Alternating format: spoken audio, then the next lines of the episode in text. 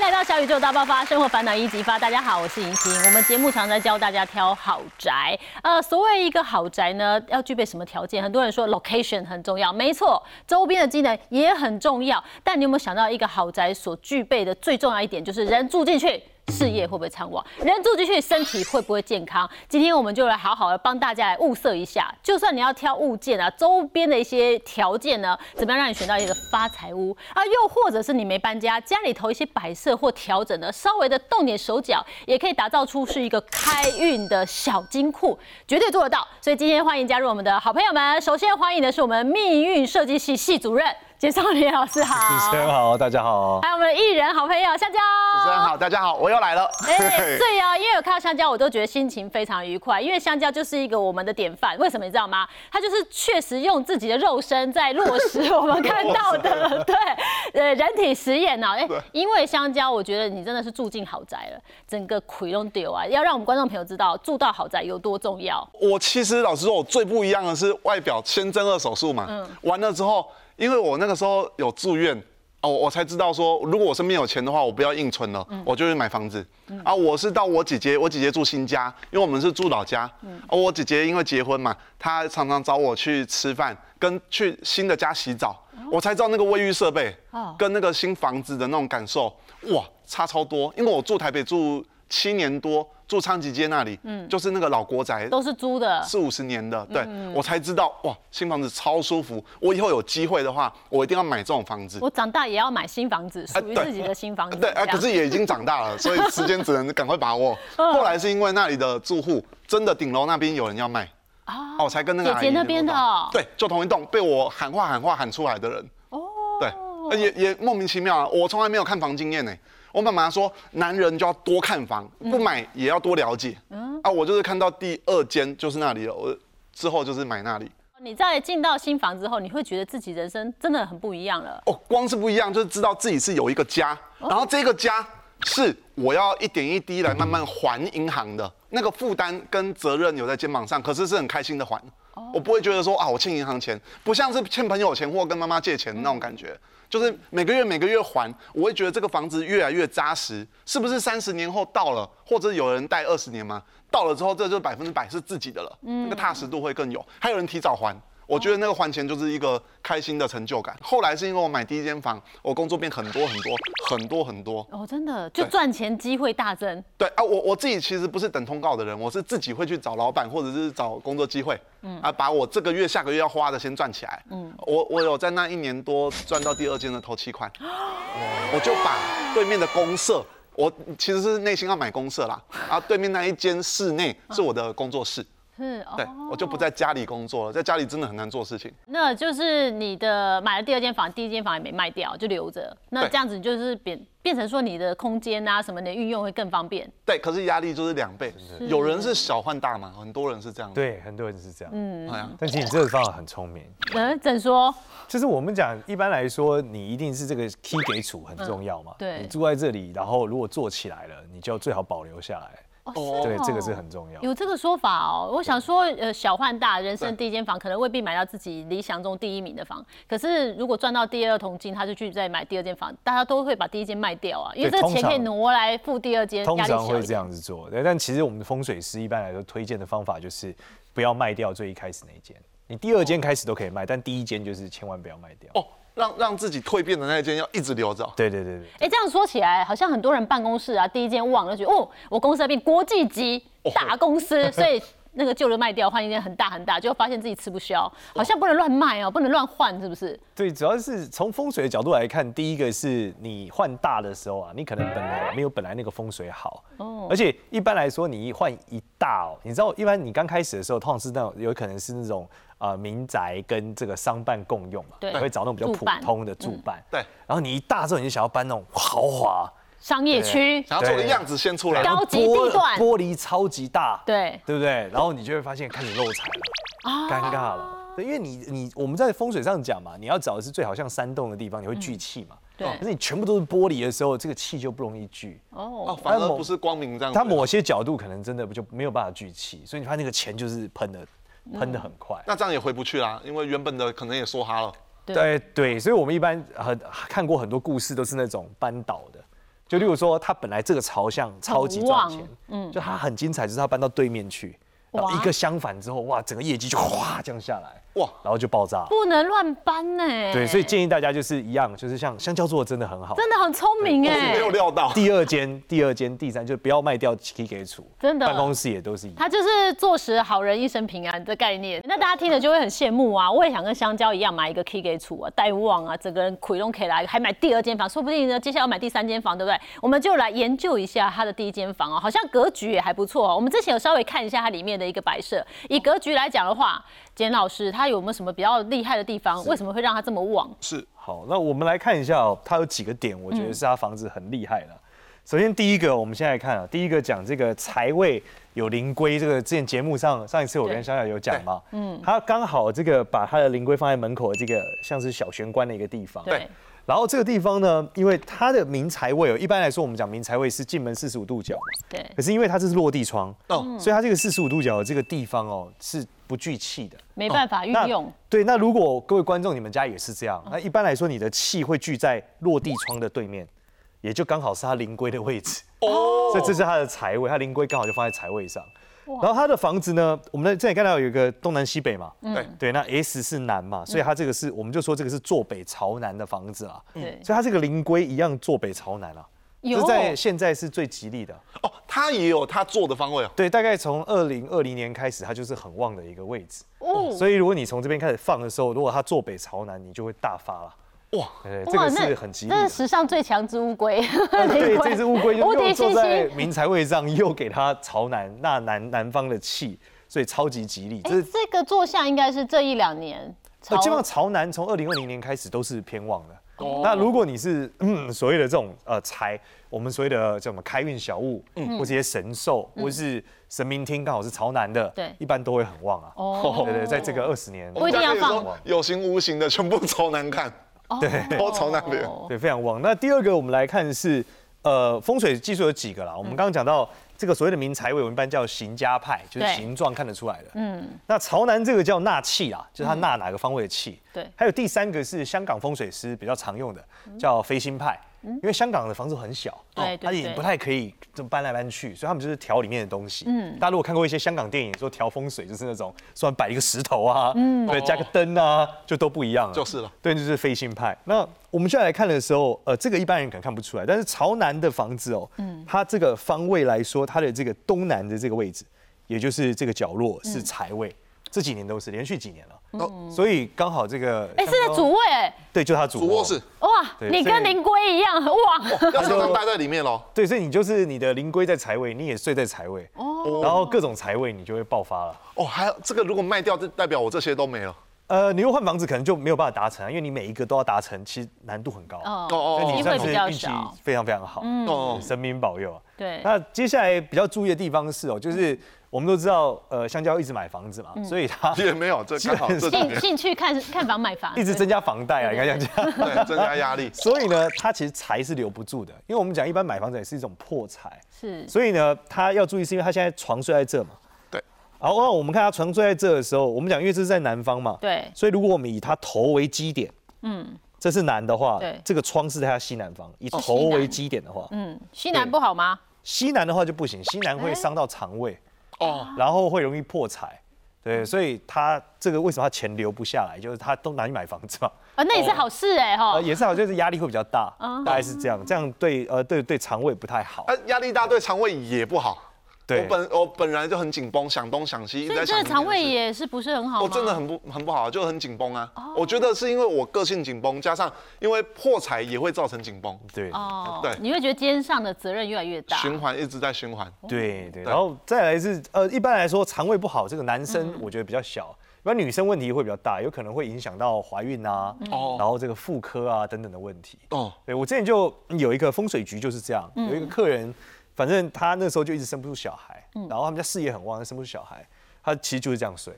那后来我就跟他讲说，他直接转过来脚朝南，那整个窗就在他南方，那他的后来怀孕就很顺利了。哦对，，但是因为呃香蕉这个房子不能这样做，因为对，旁边是厕所哎、它这个是把厕所挡住，他没办法上厕所啊。对 对，而且他把厕所封起来，开口开到外面。对，可能改个开口是一个方向改开口是一个方向，对，然后让它朝南，其实对肠胃就会好转很多。哦或者是说，他把床往上挪，让基点变成这里，嗯，那基本上它这个南的方位会变大，基本上就基把这边不要开，开这边就可以做到了。哦，就把西南那一面的窗用越少越好，封起来一点。我开另外一个对，都开南边的窗，如如果常态性的把窗帘遮着呢，用也是一个方法。哦。一般我说我们说光跟气都算，哦，只是光没有气影响这么大。一般的观众朋友怎么判断自己家里的财位呢？我们刚刚讲一开始明财位四十五度嘛，那家里的睡觉的地方啊，什么怎么判断它的财位嘞？好，一般来说，其实我觉得不呃睡觉地方不能太能用飞星比较难，难知道财嗯位。但是有几个方位，就是窗开在这几个方位，对你的财运会比较好。嗯哦，我们讲就是这个东北、呃西北，嗯，然后南跟西这四个。那我怎么判断我家的东北在哪？我是进到客厅拿指南针，还是呃，进到客厅拿指南针一般是错的，啊？我都是这样看。我我也是这样通常看的。就会坏掉了。为什么？就我们一般要做法是，你要把走到阳台，哦把手伸出去，哦然后叫 Siri 打开你的指南针，或是用手，或者如果你是安卓的话，应该也可以啦，就是叫你的助理把指南针打开。对因为大部分人都不知道指南针这个 A P P 放哪。哎，真的啊。可是问题就是有一些房子物件它是三面采光，三面都阳台，我要随便一个到哪个阳都可以，因随为主要是要有。GPS 啊。哦因为手机是吃 GPS 的，哦所以你在房间里面开，它就是坏的。哦大家知道吗？你在房间里面我，都用错误的方式。对，你在房间里面。查地图的时候会歪掉吗？对你在哪的位置不对，因为 GPS 不对嘛。哦，所以是它不灵，而不是在哪里啊？是它不灵，它不。灵，对，所以你你如果出去之后 GPS 定完位，它就都灵了，因为嗯它一定很准嘛。了解，先去校正。哦，所以我们就是先窗户打开，要只能走到阳台外面。如果没阳台，我就开窗户。对，要拿好呢。那对 手机掉掉下去。下去哦，然后叫 Siri 溜帮我把我的指南针叫出来。这是个然后方法对然后如果我的指向是它指到南，你拿进来之后就都对了，哦因为它外面已经定位完了啊。哦我刚刚是校正，哦对对对校正回归拿进来，然后我要走去哪里看我们家的坐向？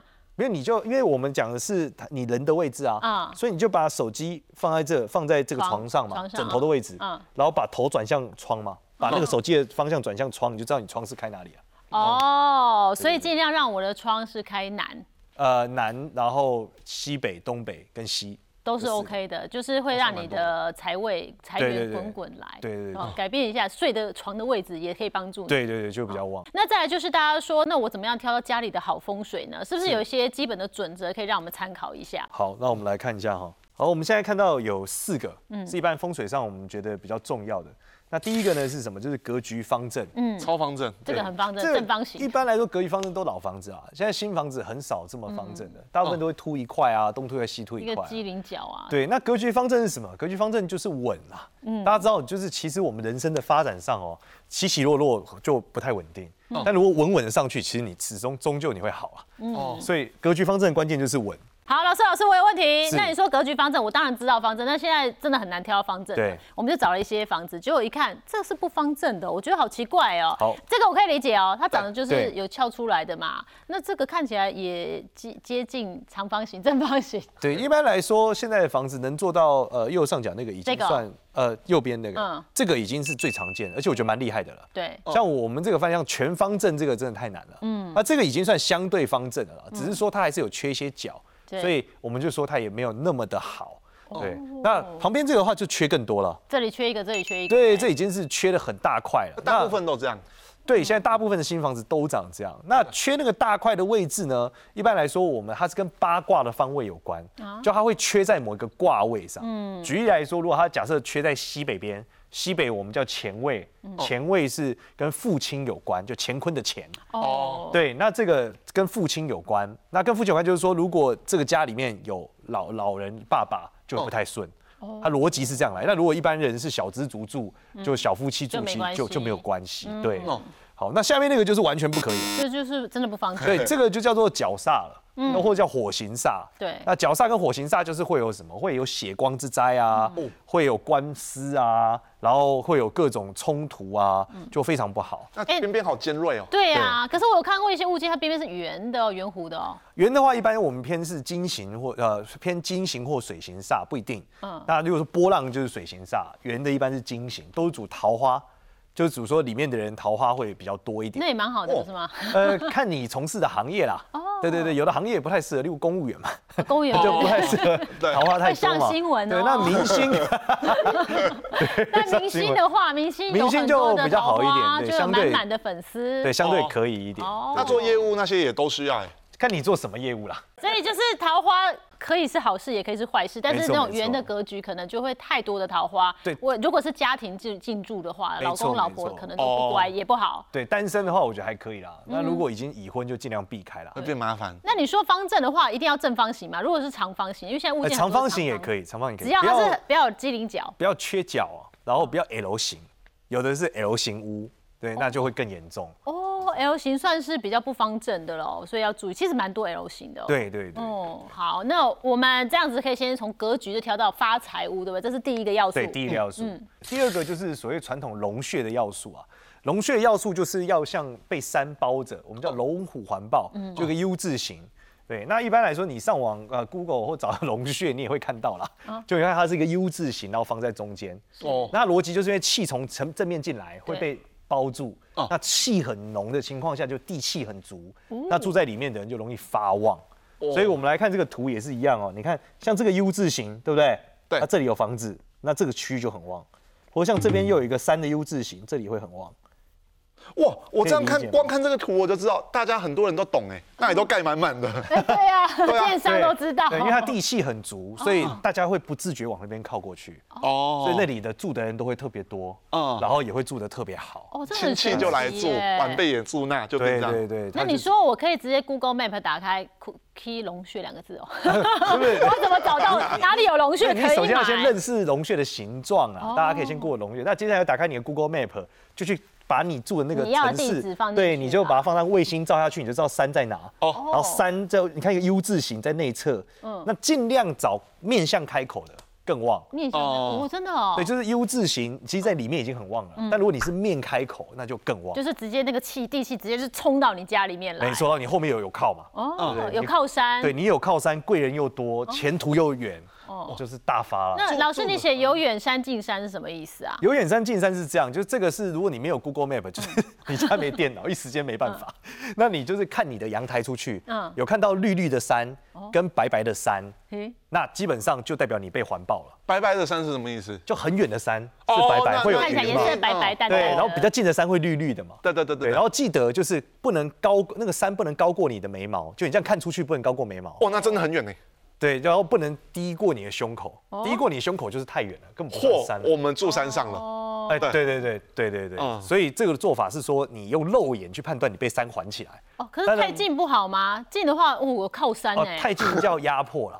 哦会压迫到人。对啊，你知道这个爸爸妈妈一样嘛，照顾很好嗯，太近的照顾 就是压迫。哦，所以我们对对稍微就是抓这个位置，好，这上下对，就你在阳台看出去，大概在这个区间内，那这个你看到这样的时候，代表你背后就是直接有三环着你，风水就好。对，你就住在龙穴。那你会建议大家找中古屋比较容易找到发财屋哦？好，为什么这样讲？就我们刚刚讲，你看这里都盖满满，对不对？。对，对所以一般来说，龙穴都在中古屋啦，哦，新房子很少，哦，地气嘛，它早就地气足的地方都被盖完了。已开发了。对，第二个事情哦，是因为中古屋附近哦，的房子比较固定，不会忽然间长高变矮不哦见。是啊是，对，但是如果你住的是什么新房子的问题，它很有可能最近要盖房子，它就开始挖地板。对，那这叫什么？这叫太岁爷头上动土。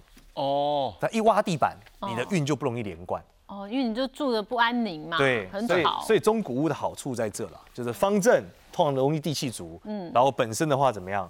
本身的话，这个公社比也比较好。开发也开发完毕了，那不对开发也开发完公社比不会被吃太多，对对对，所以中古屋一般我们蛮建议大家从中古屋找起，不然容易出问题。最后一招大绝招，最后一个是 我真的觉得大绝招了，啊，前屋主很重要啦，就是说你今天呃看他搬走的时候，对然后你发现哦他是发到搬走了。那代表说，你如果住进去，格局都不要改，不能改哦，哦因为你改格局可能哦就我懂不一定会发了。哦对，因为他像假设像香蕉，他可能忽然间卖给另外一个人，另外一个人说我不要朝南了，我要朝北，哦，对不对？那他就变了，嗯对，他就变了嘛，那就不一样了。所以你只要发现一个房子前屋主很发，嗯，他是因为赚翻了住不下了，有的很多人这样嘛，对他赚翻了想要换大的，小换大，对，那你把它买下来之后，你就睡在他睡的那个地方，所以就是接棒的意思哦，接棒传承。哇，床都不能动，哦，床都不能动，对可以换新的，床床单能换。床单能换，哦，OK，对床架也能换床。单一定要换啊，不然有人家的味对道，好不好？对，然后这个的话就会很发。哎，可是这个好像真的是如此，有些房东哦，看到房客租的不错，都会喜欢对，。之前我有一个朋友的故事就是这样，就是他住在里面做的生意超发，他创业超级发哦，真的然后有些房东跟他讲说，我们提早解约。他说为什么？啊老师，他说房东你要卖，他说没有，我儿子想要他有出息，我觉得你很发，我要让他住进来。啊，还明讲啊，他想要利用然后还明讲他就是，说赔多少钱，你跟我讲，你开个口。哇，对，然后我这个想要拿下来。这太这很没品呢。对，然后 这我那朋友也觉得这什么理由，但是他也觉得的确发了嘛。对然后房东也也也都做一个数字嘛，所以后来他就多拿几个月。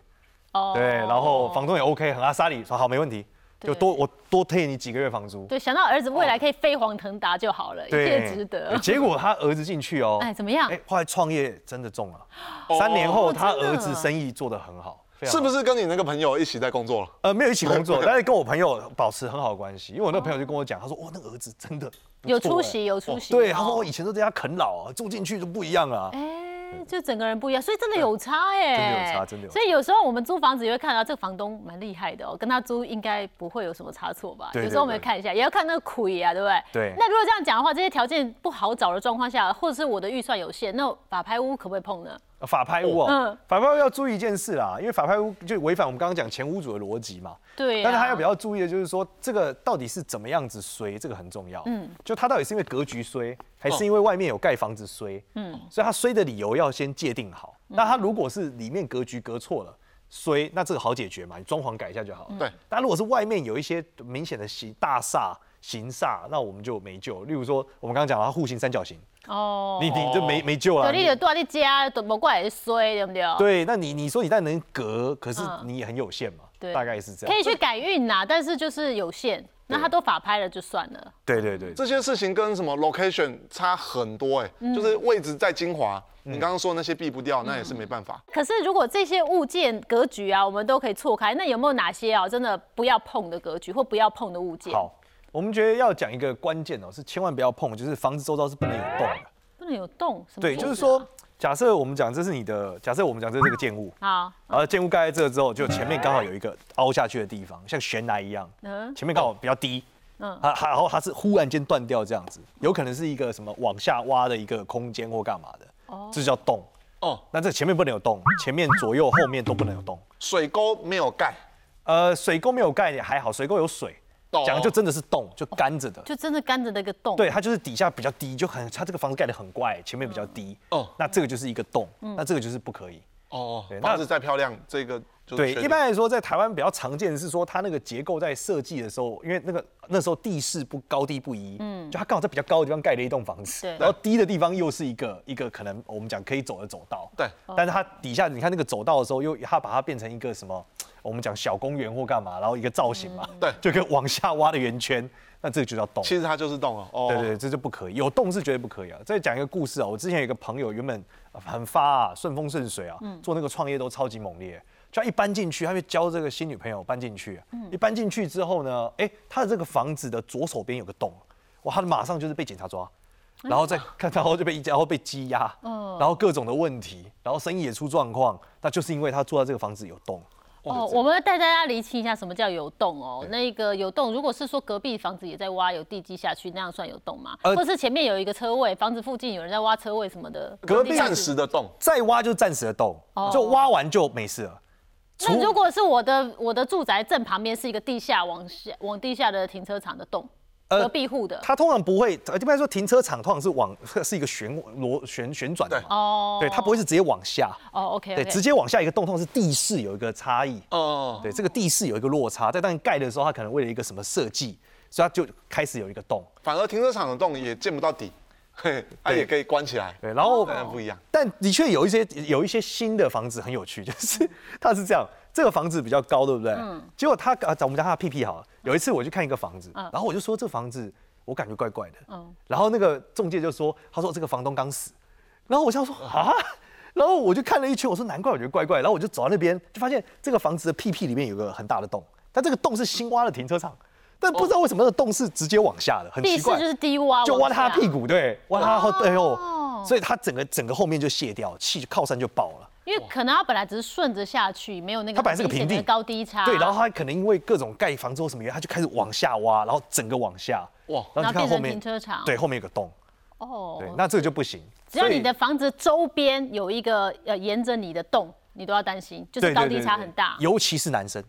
哦尤其一般的洞呃大概率都伤男生。嗯，对，例如说你会发现一个房子里面，假设前面有洞，对，然后你就说老师里面人做的都很发，我认识那个很多太太都很好啊。嗯我说他们老公呢，你会发现哇，老公都各种奇怪的事情啊。哦哦一般就太太可以很发，但老公各种问题。哦，对，但是也是很辛苦，所以我们讲就是有洞是绝对要避掉的。对，我们找到发财屋，然后我们也知道怎么样找到好的物件。那怎么样不能碰？你要注意你房子周边不要有洞啊。如果我自己住的房子本来没洞，突然多了洞，我们想办法把它给弄平或者去申诉，还是会盖住嘛没？有办法你盖不了，法别人盖房子，自己去盖。小叮当啊。所以买物件的时候真的要小心这些事情对对，情啦。这如果真的挖洞，你就短时间不要住那个房子。哦，可以避开一下。对对对，你就住饭店一阵子。如果你真的觉得你超衰，哦，去改运一下，去外面多走走也可以。没错一下，没错，多走走这样。这个办公室也一样哦哦，它一挖下去，你旁边附近的那个事业就爆了，哇哦，真的、业绩就哗这样下来。哇，那很明显呢。那接下来我们要针对呢这个房子里面的一些格局，你必须注意的事情，还有一些摆设哦，哎，不要让你自己的房子变成会破财啊。那我们也会诊了一些观众朋友跟香蕉他们实际的风水问题，来问一下简老师喽。先来看看哦，这个哈、叫做破财的格局，第一个叫沙发无靠。什么叫沙发无靠呢？我想最简单的方式就是让香蕉为我们示范一下，因为他们家沙发真的无靠啊我还特地去装潢到无靠啊。啊，因为这比较漂亮，是不是？这是这是沙发嘛？你看现在的这一个玻璃，嗯它这里面是一间房房间，哦我故意让客厅看得到里面，里面看得到客厅，所以我沙发在这。很通透啊。对，这个无靠，我原本想说是加分的。没有，一般来说，我们在传统风水学里面认为无靠是因为这个人坐不安稳。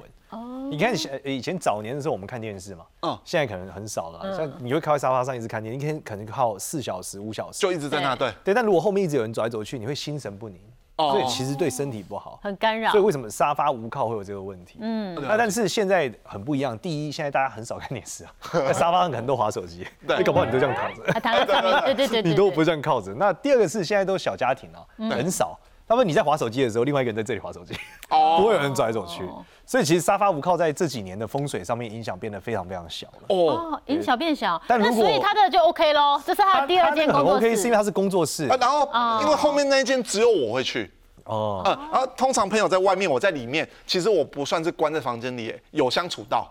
我在里面忙我的，大家在外面聊天，看来看去啊，你负责监视他们，也没有，你朋友都在家里干嘛？你躲在里面牵都不回去啊，都不回家。哦，所以这个影响就没有像以前那么大。这这个有一个前提啦，你家如果有老人看电视就不行。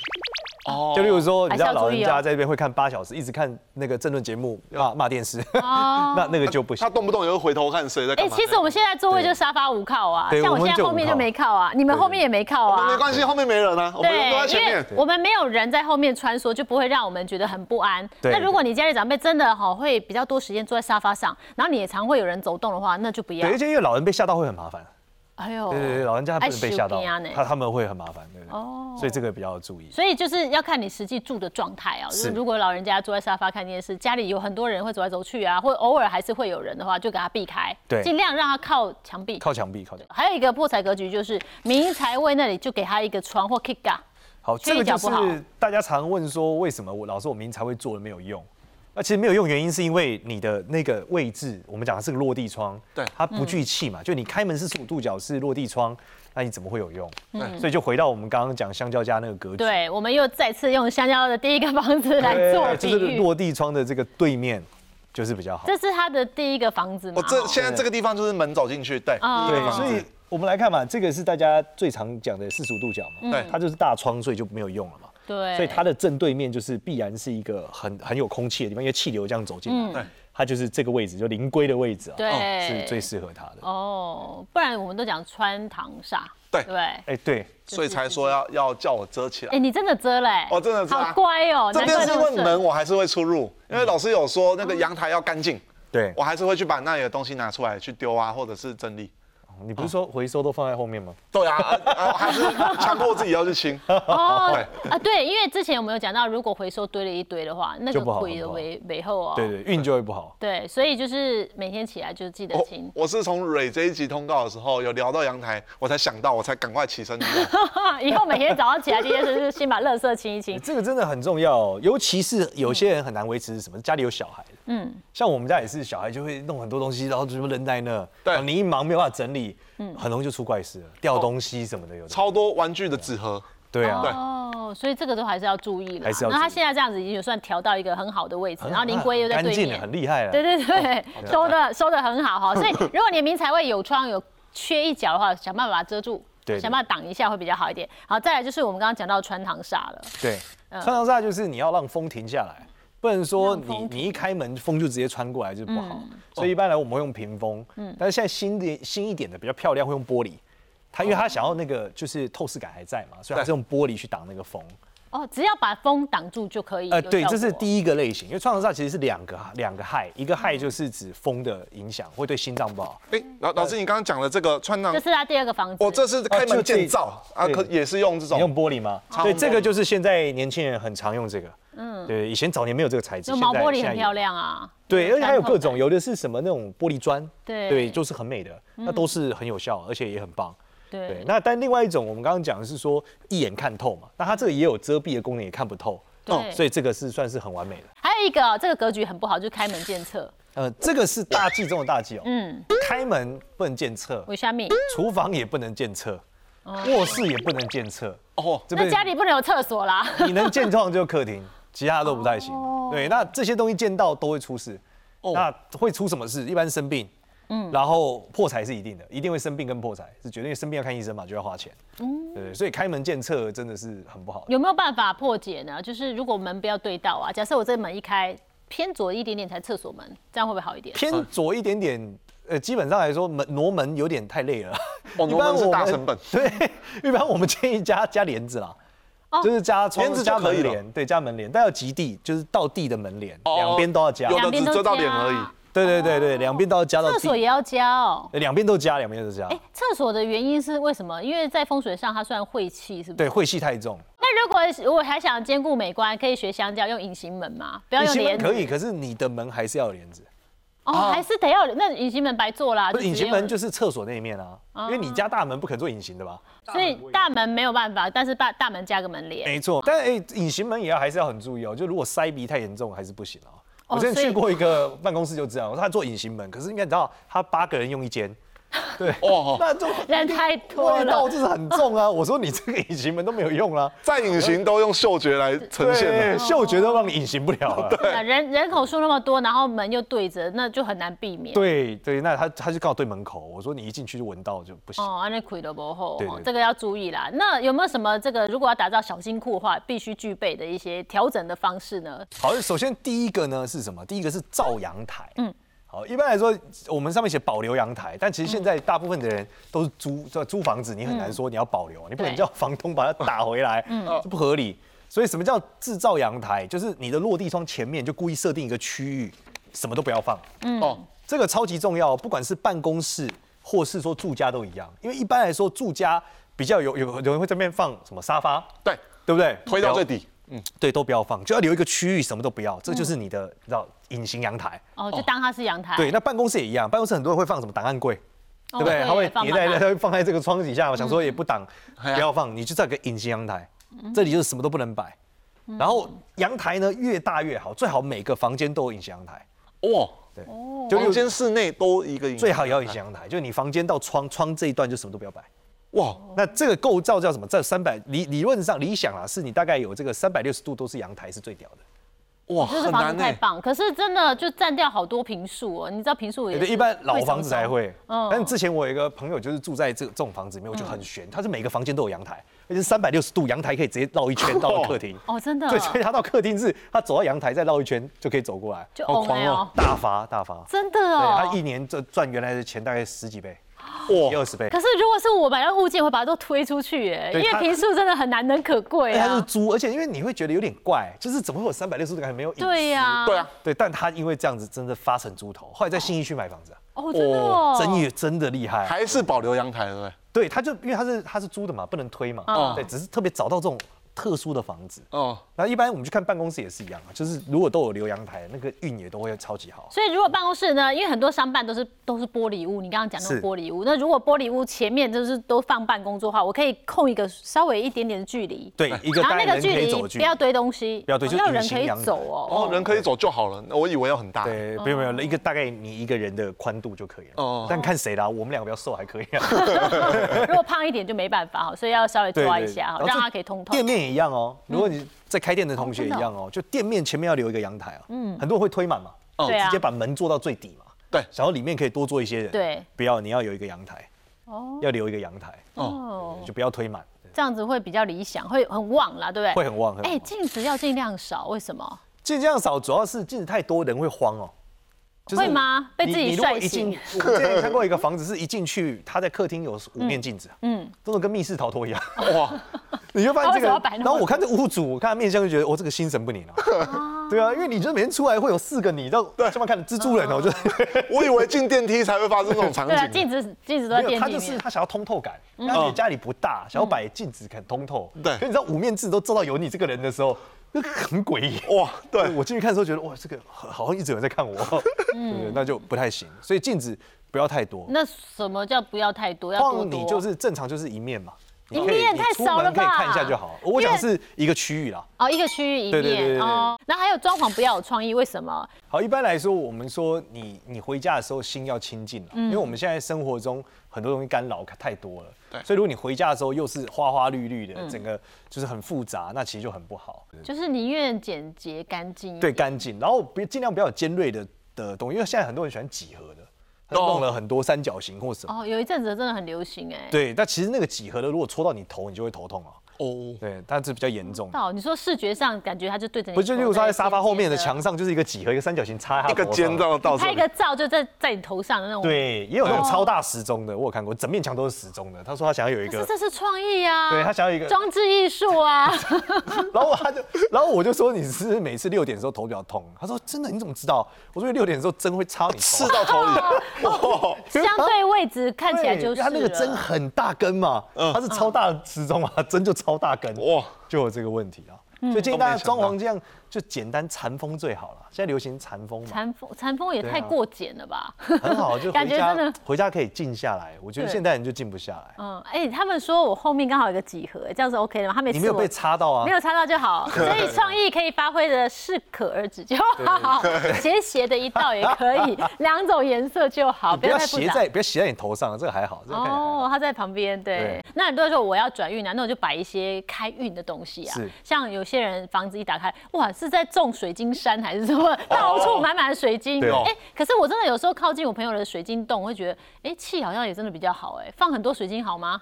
水晶有它的能量在啦，但我们也不建议像水晶山肯定不行啊。放 很多哎，你有超高很多超大的。你有很多水晶在你家的不同位置，那是可以的。就如果风水师，就说你房间有一个，呃，或者客厅有一个，类似这样是 OK 的。嗯，对。但是还是要注意，就是说，因为水晶的能量很强，所以以呃风水师呃的的存在，就是让你避免放在不对的地方。哦因为有时候放在一个错的地方，能量一强起来，可能也会有对应的问题啊。对对，所以水晶还是有一个它的 mega 在，建议大家还是找专业的，例如说你买水晶的老师或是对风水老师，告诉你怎么做。哦，哦，有些人是说财位要放紫水晶啊，这个可以，原因就是像像我们刚刚讲那个灵龟一样嘛，嗯你把那个气变得很旺，很都是财气，哦，让它吸纳，然后再，出来。大家都会不错，大概是这样子。哦，那有些人会养鱼啊，养鱼改运哦，养鱼这个比较硬一点啊。啊，因为真的吗？鱼缸是一个我们叫风水，风水叫水质嘛，嗯，不，鱼缸是一种水造水的水局，所以大水缸呢是会影响家里面风水很大很大的哦哦，所以你摆对可能会大发，摆错可能会大崩盘。